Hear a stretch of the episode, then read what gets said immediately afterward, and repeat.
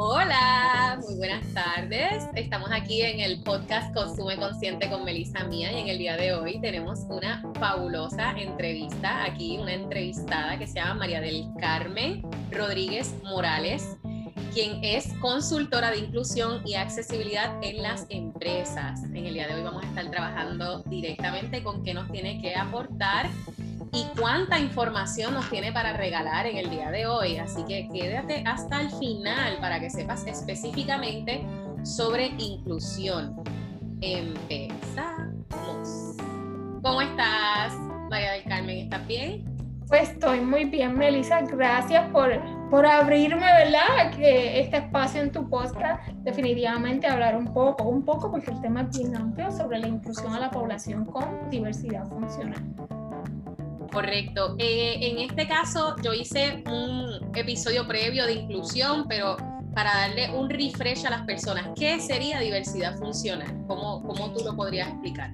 Sí, diversidad funcional, eh, primeramente está siendo un concepto de sustitución a lo que es el concepto discapacidad y el concepto que muchas veces usamos aquí en Puerto Rico de impedimento, diversidad funcional, nos referimos a una persona, a, una característica de una persona que tiene una limitación o tiene algunas diferencias en lo que es su funcionamiento. Y funcionamiento nos referimos a aspectos físicos, nos referimos también a aspectos.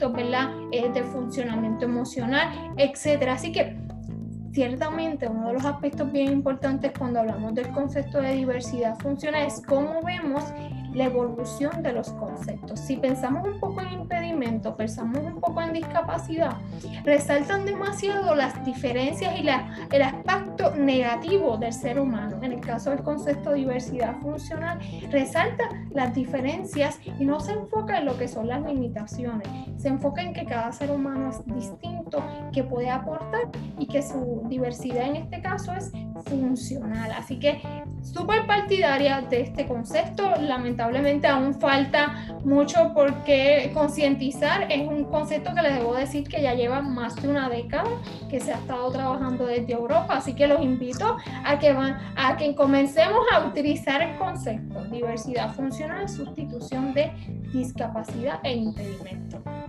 Sí, no, la, verdad es que el lenguaje lo es todo porque nos otorga la oportunidad de respeto, de, de, atender las necesidades de las personas y particularmente también de partir desde un área de la de la dignidad, de cuán digno es una persona y de cuánto realmente puede ser su productividad, independientemente ¿verdad? De, de la necesidad que tenga particular o, de, la, de, de, las particularidades que requiera para cumplir ciertas, ciertos aspectos o ciertas metas, que quizá ¿verdad? Este, de manera, para ponerle un poquito, aterrizarlo un poquito más a, a, la arroz habichuela, como decimos acá, eh, prácticamente la diversidad funcional es una persona que funciona diferente, distinto al resto. ¿Y quién es el resto? Pues hablemos de lo típico, lo que regularmente se observa o lo que regularmente conocemos, porque no necesariamente estas características son observables. Así que este, yo estoy fascinada con que tú estés trabajando directamente, eh, eh, específicamente haciendo este tipo de consultorías porque son extremadamente necesarias. Ahora bien, ¿cuál sería tus, tu por qué? O sea, ¿cómo, ¿cómo fue que tú llegaste hasta, hasta este espacio en el que te encuentras actualmente? Y pues para pues consciente también, ¿verdad? Sí, pues principalmente eh, una de las cosas que yo he identificado es que a mí me gustan los cambios eh, visibles, ¿verdad? Y, a través de ciertas experiencias de trabajo previas, pues podía haber pequeños cambios que son clave, que son fundamentales y que son necesarios, pero eh, sentía que necesitaba poder hacer un cambio un poco más grande y que en cierta medida pudiese impactar un poco más directo a cuáles son esas experiencias que la población con diversidad funciona, aún a pesar de todos los derechos que existen, siguen experimentando. Y entonces, más allá de trabajar con la población con diversidad funcional directa, ¿cómo trabajo con esos escenarios que definitivamente tienen que propiciar y recibir a todos los seres humanos? Sí, no, lo entiendo a la perfección. La verdad es que lo que es el escenario laboral es, es una piedra angular en el desarrollo de las personas, porque si bien es cierto, ¿verdad? Que, que podríamos fácilmente este, vivir sin trabajar, no es una realidad.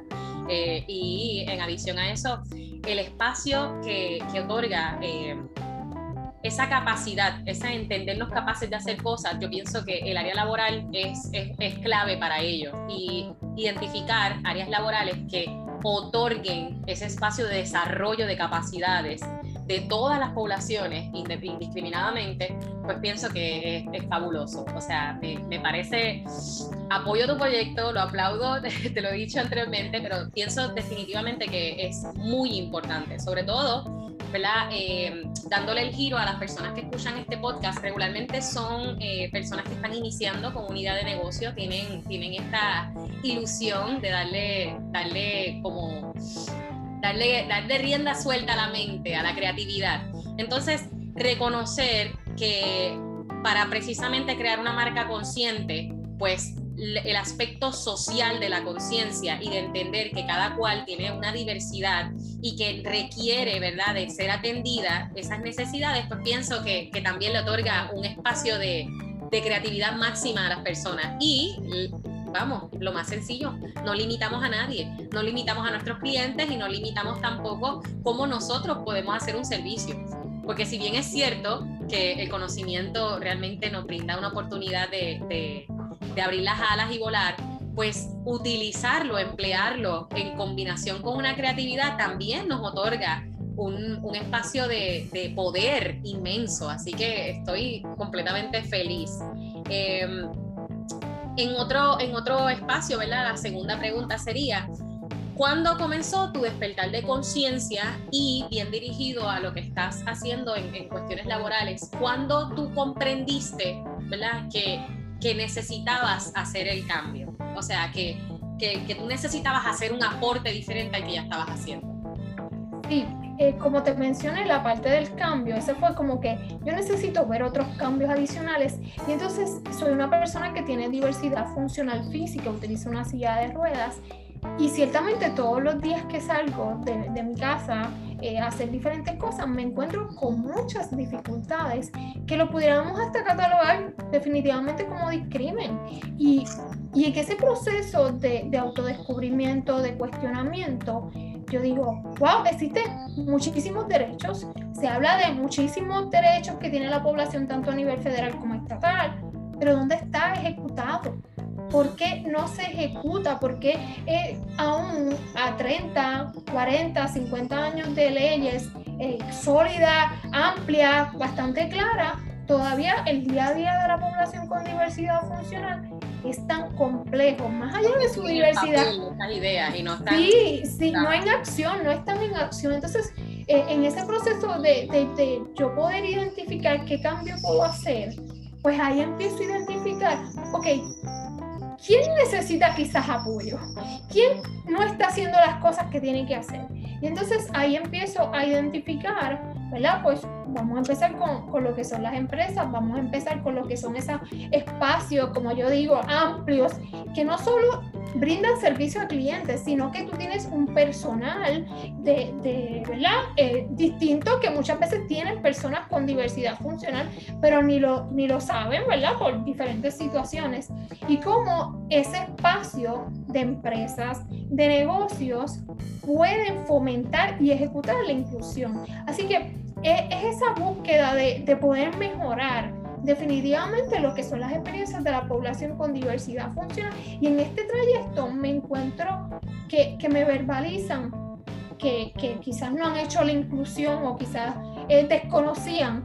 Y entonces ahí está ese elemento de desconocimiento que es parte ¿verdad? de lo que yo realizo, darles información que necesitan, etcétera, para que accionen, porque no solo es tener la información, porque podemos, cualquiera se puede sentar en Google y buscar la información, pero yo necesito que acciones, porque de qué vale hablar de inclusión e inclusión, pero no accionamos. Así que eh, yo brindarle ese apoyo, ese acompañamiento para que conozca lo que tienes que conocer y que acciones igualmente puedas identificar eh, todos los elementos de beneficio, no solo para tu eh, empleado, sino para tu empresa y a nivel social de lo que es la inclusión. Porque hablamos de la inclusión a la población con diversidad funcional, pero yo utilizo el lema que la inclusión y la accesibilidad beneficia a todos. Porque si la miramos eh, desmenuzadamente, definitivamente le va a abrir las puertas y va a permitir que tú puedas participar en ese espacio a todos. Así que ciertamente eh, es esas experiencias personales, eh, esa, ese mirar de que aún falta demasiado por, por accionar. Así que ese es mi punto de partida para ¿Y más o menos fue esto?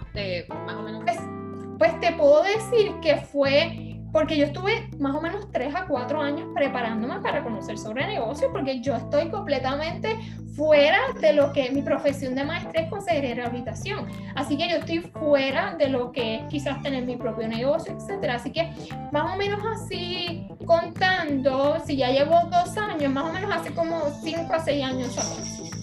Oh, que ha avanzado bastante. O sea, el, el, tiempo en comparación realmente ha sido un avance. O sea que que me imagino que también ese, ese motor, esa energía de que lo quiero hacer, quiero hacer este aporte lo antes posible, también te, te, te tiene motivada, porque la realidad es que eh, comenzar un negocio no es fácil, eh, nuestra audiencia lo sabe porque lo hemos hablado anteriormente, y sobre todo cuando es un, un negocio consciente, que es precisamente lo que trabajamos, eh, eso se torna más complicado porque es, es extremadamente fácil para este sistema en el que vivimos pues ser inconscientes y hacer las cosas autómatas este, y no tomar en consideración muchos aspectos. Sin embargo, y única y exclusivamente, eh, ¿verdad? que no, no es el tema de este, de este espacio, sin embargo, si fuéramos a verlo como dinero, pues mira, a mayor accesibilidad, mejores clientes vas a tener, mayores ventas. Así que, pues realmente eh, en ese lado, la, la, inclusión y la accesibilidad nos benefician a todos. Ahora, también como patrono, a, las personas que están pensando y se están viendo a sí mismos como patronos, que eventualmente van a tener empleados, hay un reconocimiento de que la mayoría de los empleados que trabajan con diversidad funcional son excelentes. Y yo lo he vivido en primera, en primera instancia, yo fui gerente este, de supermercado y tenía bajo mi cargo este, personas con diversidad funcional y puedo decir que en ningún momento me presentaron eh, quejas ni discrepancias. Este, así que también eso es una alternativa para evaluar, este, que me resulta completamente importante e inminente, sobre todo en estos tiempos en los cuales están, hay tantas personas con ideas de negocios para emprender.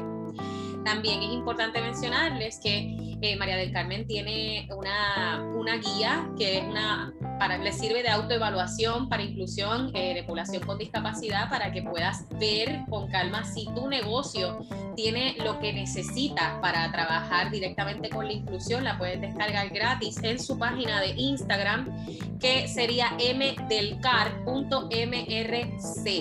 Es mdelcar.mrc en Instagram.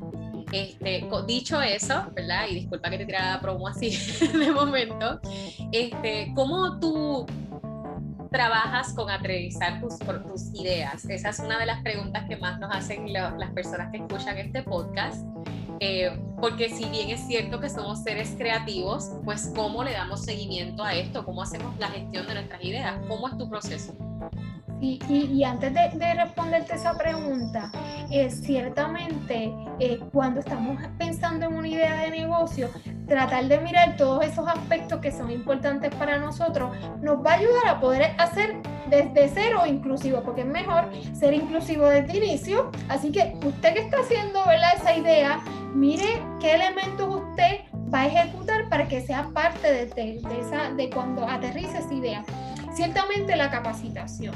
Eh, en mi caso, como mencioné anteriormente, yo no tengo ningún background de lo que tiene que ver con negocios, con administrar negocios, con crear ideas eh, que puedan ser, eh, ¿verdad? Un negocio no lo tenía. Así que ese elemento de poderme educar, poder conocer, poderme relacionar con otras personas que ya han tenido eh, empresas, negocios similares a los míos, para entonces eh, tener esa parte de discusión, de compartir un poco cuál es mi idea, cuáles son las cosas que yo he identificado, la parte de conocer el mercado. Esto es algo que muchas veces vamos a escuchar en diferentes eh, espacios, pero ¿quién es mi objetivo? ¿A quién yo le quiero eh, eh, vender mi idea? Pues entonces conocer cuáles son esas necesidades, porque muchas veces pensamos que estas son, esas, estas son las necesidades que se tienen. En mi caso, yo estoy utilizando de referencia mi experiencia, pero yo tengo que conocer qué es lo que le ocurre a las empresas para yo poder llegar a donde ellas y saber cuáles son sus necesidades. Así que mi recomendación es capacitarte. Eso es clave, conocer, poder escribir todo. Yo utilizo el celular, la parte de anotas, y si me surgen ideas, me surgen eh, eh, preguntas o, o, cuestionamientos por algo que observe, yo lo anoto porque eso es parte de, ok, esto yo lo puedo aplicar aquí, esto yo lo puedo ejecutar de esta forma y ciertamente es un proceso de mucho autodescubrimiento también, conocer quién tú eres, conocer cuál es tu por qué, como me preguntaste al principio, ese es el motor, ¿verdad? Eh, porque a veces nos puede parecer una buena idea, pero realmente está eh, consono con quién soy yo. Es un elemento que también es bien importante. Así que este es más o menos mi proceso que hice para poder aterrizar mi idea. Oye, es excelente, te puedo decir que ese proceso casi nadie lo hace, porque muchas veces pensamos, ay, qué idea más genial, y ahí se quedó. Entonces, ok, pues dale seguimiento a tu idea. Eh, y esa pregunta me lleva a la próxima, entonces, ¿en qué momento entendiste que esta idea de emprender, particularmente como consultora, era un proceso rentable, era algo viable? O sea, eh, hay una necesidad, si bien es cierto, que la reconoces, la mencionaste anteriormente, pero cuando tú dijiste, sí, los negocios me van a empezar a llamar para esto, yo estoy segura de eso. ¿Cómo, cómo, cómo fue que lo, esa parte al principio se me hizo la duda y, y, esto lo comparto, ¿verdad? Para que ustedes sepan que si ustedes empiezan con estas dudas, con estas preocupaciones, es parte del proceso. Yo decía, bueno, quizás estas puedan ser las prioridades. Pues ahí entra cómo usted está claro de cuál es su, de cuál es su cliente y cómo usted está claro de los beneficios que aporta, en mi caso, la inclusión de la población con diversidad funciona y cómo entonces vamos haciendo conscientes a ese cliente. No solo es que le estamos vendiendo algo, sino es cómo le hacemos eh, comprender, entender de que esto es un beneficio, de que esto se puede eh, seguir, puede seguir evolucionando. Así que la, la, parte principal es cuando yo estuve consciente de todos esos beneficios que puede brindar mi idea, pues entonces ahí yo definitivamente tengo forma de cómo presentarlo a mis clientes. Así que fue un proceso de que definitivamente de conocimiento, de preguntar, de, de asesorarme para entonces poderlo, como dicen por ahí, como dijiste ahorita, aterrizarlo y verlo viable, porque las ideas, algunas son viables, otras quizás hay que ajustarlas y hay otras que entonces también hay que evolucionarlas. Sí, no, y, mencionaste varios elementos que son completamente importantes, entre ellos, pues la confianza, mantenernos enfocados en, porque el síndrome del impostor es una cosa mala, nos, nos sigue, nos persigue, eh, y en adición a eso, eh, también mencionaste lo de mentoría, o sea, reconocer, ver, ver personas que están, que, que tienen más dominio de, de, ciertos temas y de cómo más o menos vamos variando información con experiencia. Entonces, ese pareo constante también hace que uno pues se sienta más seguro y uno diga, pues sí, pues sabes que esto, esto puede funcionar, esto va a funcionar. Este, y en esas, ¿cuál ha sido tu mayor reto? O sea, digo, Puerto Rico es un reto, este, pandemia, este, terremoto, pero de todos los retos, ¿cuál ha sido como que tú digas, este ha sido mi mayor reto eh, superado? Sí, principalmente eh, yo la parte como me, yo digo que en cierta medida he buscado apoyo, me he preparado y como que eres un reto porque tú tienes que ir identificando cuál es la información que realmente te va a aportar. Así que lo veo como un reto, pero también en el caso de mi labor de la inclusión, manejar los prejuicios de cómo se ve mi trabajo cuando hablamos de inclusión, aún falta mucho porque se vea como realmente se debe ver. Así que eh, eso hace que yo tenga como un mayor esfuerzo de, de poder llevar ese mensaje, de que sea muy cuidadosa en cómo lo llevo, porque ciertamente aún siento que la gente no está todavía tan clara de cómo se acciona la inclusión, ¿verdad? A veces, eh, una de las cosas que recientemente escuché en, una, en un taller que participé es que muchas veces se ve la inclusión linda. Y lindo está bien, pero muchas veces vemos las cosas lindas y las estamos viendo muy superficial. En el caso de la inclusión no es solo linda, la inclusión es acción, es algo eh, que te tienes que eh, adentrarte es un poco más consciente definitivamente para que lo puedas accionar efectivamente. Así que yo, yo como que en este proceso de retos eh, siento que esa parte me ha requerido mayor esfuerzo, mayor estrategia y ciertamente es parte de mi negocio, que puede cambiar esas percepciones que se tienen de la inclusión para que se pueda ejecutar. Así que ese es el que he identificado hasta el momento. Eh, entonces, oye, tomándose en consideración, eh, cuando, cuando trabajas directamente en el espacio de consultoría, regularmente te llaman de recursos humanos o te llaman de presidencia, o sea, quién es la persona que toma la acción directamente de, contactarte? Puede variar, pueden llamarme específicamente de recursos humanos, también puede ser el personal directivo, casi siempre son, eh, la mayoría son parte de recursos humanos, son los primeros contactos. Ok, y entonces tú no solamente brindas consultoría, tú brindas talleres también en estos espacios. Así es. Así es, yo brindo lo que es la consultoría tomando en consideración las necesidades, las particularidades de esa empresa. También una de las cosas que hemos dicho ya eh, en este podcast es la parte del desconocimiento, de la falta de educación, pues entonces esa parte de los talleres nunca puede estar fuera. ¿Por qué? Porque eh, cuando tú vas a ejecutar algo, si tú no capacitas a tu personal, si tu eh, personal no está consciente de lo que, de lo que tú quieres establecer, pues de nada vale que lo pongamos en una política, pero si no lo internalizamos, no lo entendemos y ahí esa parte de adiestramiento es pieza clave. Y otra de las cosas que también trabajo es consultoría de accesibilidad, que ese lugar sea accesible para la población con diversidad funcional, principalmente que son eh, lo que llamamos física, pero la realidad es que hay otros elementos que también benefician a la población sin diversidades funcionales físicas, ¿verdad? La parte que tiene que ver con la comunicación, lo que tiene que ver también con, con espacios eh, cómodos, eh, libre de ruidos, todos estos elementos que tienen que, que no tenga este, estimulación sensorial. Este. Así es, toda esa accesibilidad en todo su andamiaje también lo trabaja.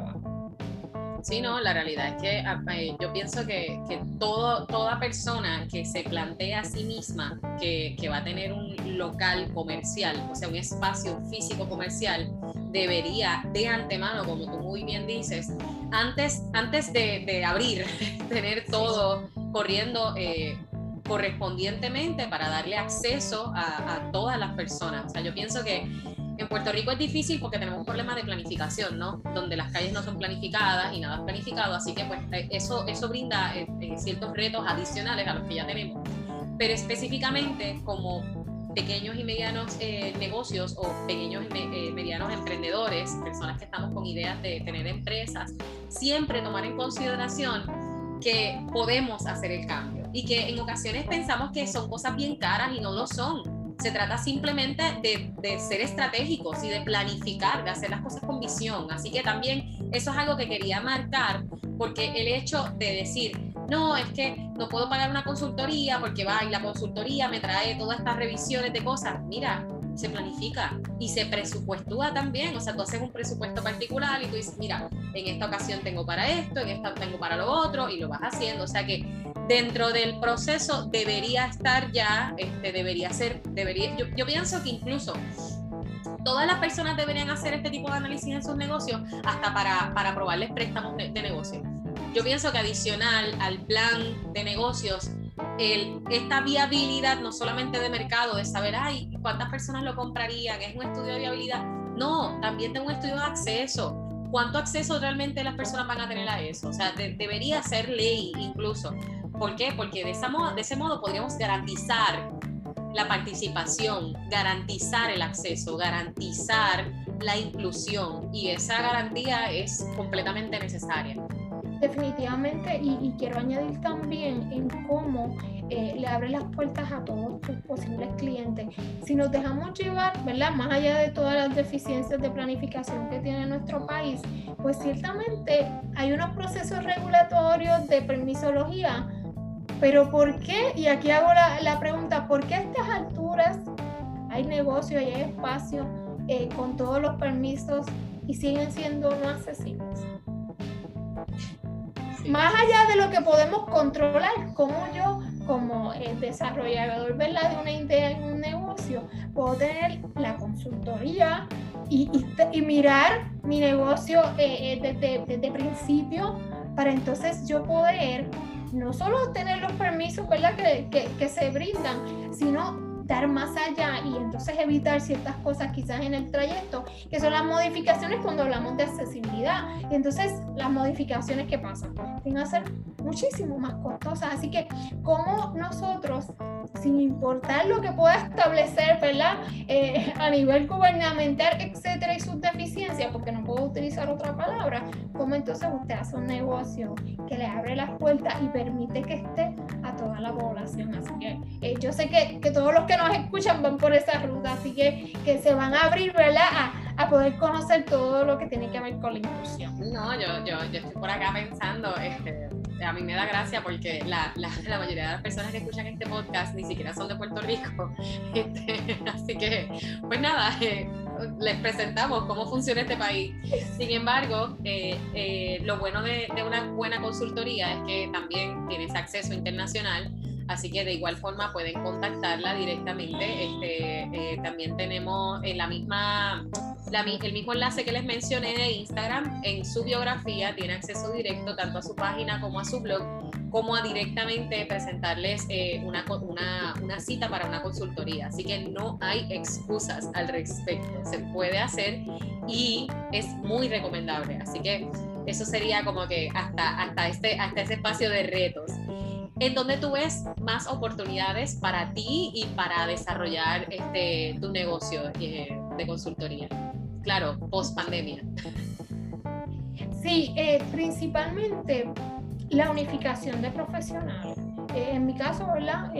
podemos decir que trabajo de manera independiente, cómo poder seguir identificando profesionales que unamos esfuerzos para crear, como quien dice, unos paquetes de servicios que le pueda brindar no solo a las empresas, también mi, mi, son lo que tiene que ver con las familias de población con diversidad funcional, para que entonces en un mismo lugar, en un mismo espacio, se pueda tener una diversidad de servicios, todos dirigidos a la inclusión, el aspecto que, que quería añadir a lo que estaban mencionando. Cuando hablamos de inclusión, no solo es el cumplimiento de las leyes, la inclusión es mucho más allá.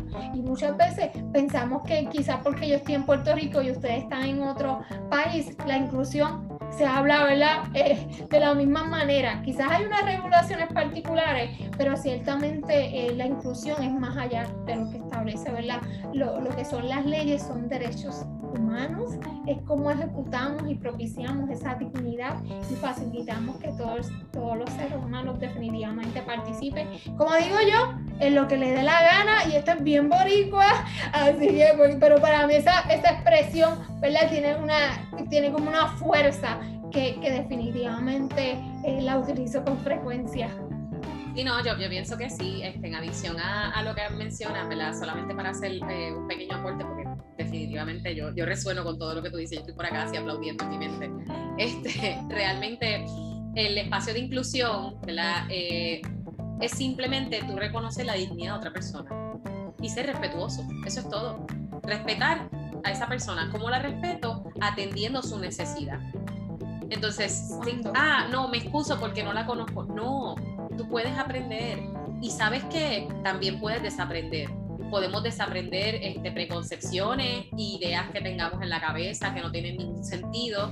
Siempre podemos desaprender y es completamente humano y es completamente maduro o sea, también. O sea que, que yo pienso que, que sí, definitivamente me, me, encanta todo lo, todo, lo que tú, todo lo que tú mencionas, pero quería plantear eso este, y para ponerte en perspectiva, tenemos una comunidad inmensa en Grecia, por ninguna razón este, que okay. le gusta este podcast. Eh, tenemos una comunidad en Grecia y ahora está creciendo también en Ecuador.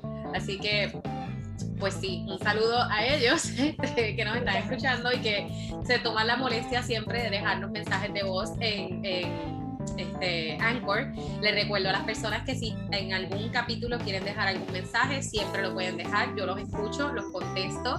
Me encanta que me dejen esos mensajes de audio. Este, estoy viendo la forma en que pueda eh, retraerlos para colocarlos también en algún capítulo, porque a veces tienen unas preguntas que quisiera desarrollarlas en un podcast este, y pues las estoy desarrollando por los audios, así que muchas gracias. Eh, creo que me quedan dos por contestar, todos los demás los he contestado ya, lo siento que a veces me tomo un poquito más de tiempo, eh, pero sí, los contesto todos, así que muchísimas gracias.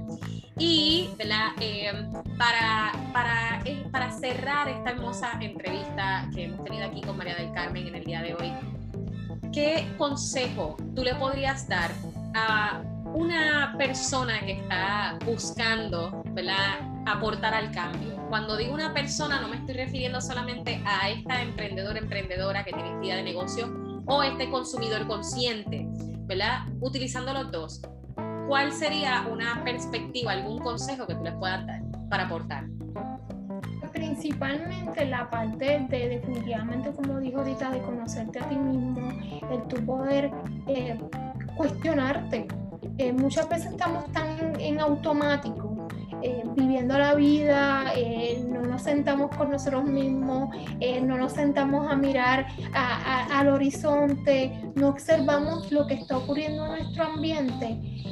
Y esa parte, desde mi experiencia, ha sido clave el ser cuidadosa con todo lo que ocurre, porque hay identifico eh, dificultades, ahí también me cuestiono, ahí busco información y definitivamente empiezo a decir, oye, esto me llama la atención, esto tengo que clarificarlo y esto yo puedo aportar y esto yo puedo contribuir a, compartirlo con otra persona o accionarlo, ¿verdad? De la manera que lo, que lo considere. Puede ser un proyecto, puede ser una idea, puede ser un negocio, como usted lo desee, pero principalmente mirarnos y percatarnos de, de, todos esos detalles de la. No, yo, yo estoy súper fascinada y muchísimas, muchísimas gracias este, por, por, por, decir que sí, por estar presente, por darnos la mano, por, arrojarnos luz en este, en este espacio, en esta comunidad. Eh, yo estoy súper contenta realmente y les vuelvo a exhortar a que por favor busquen su guía gratis, este, verifiquen, autoevalúense, ¿verdad? Si su proyecto, si su negocio directamente cumple ¿verdad? Con, con una inclusión.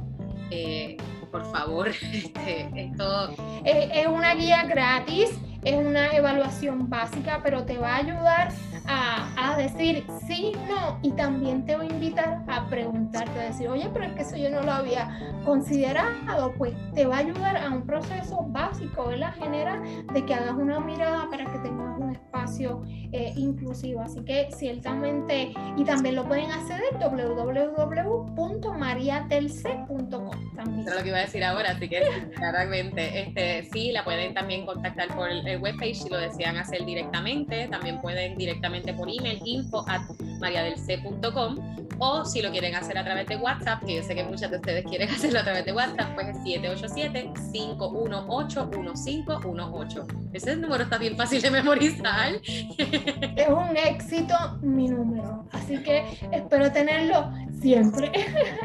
Sí, la verdad es que está bien bueno, yo, yo no sé, yo me lo sé, así que 787-518-1518, está perfecto. Y hasta rima. Muchísimas gracias realmente. Eh, pronto, pronto, prontísimo, me imagino que vamos a estar haciendo muchísimas otras colaboraciones adicionales. Así que yo lo que le puedo decir es, por favor, vayan a sus redes, búsquenla. De todas formas, los que me siguen directamente en Instagram saben que una vez yo culmine con este, con este episodio, siempre presento una publicación en la que también la voy a estar este, etiquetando. Así que si, si en el momento están fregando, hola Isabel, si en el momento están fregando o están corriendo como Donald, pues por favor este, les voy a dejar eh, también el material escrito para que tengan la oportunidad de acceder directamente al todo el material que nos tiene que ofrecer María del Carmen Rodríguez Morales. Muchísimas gracias por estar aquí y muchísimas gracias a todos nuestros radioescuchas que están tan pendientes de este podcast, que sé que les tenía pendientes eh, inclusión y tenemos otros temas adicionales. Recuerden que ahora desde marzo estamos teniendo un proceso de entrevistas. Muy pronto voy a tener un podcast sola, se los prometo, que sé que me lo han pedido, pero por ahora estamos en entrevista. Así que muchísimas gracias, María. Gracias por esta invitación. Para mí un placer poder compartir en tu espacio y definitivamente seguimos siendo conscientes de todo lo que hacemos. Gracias, Mil. Estoy bien contenta, de verdad.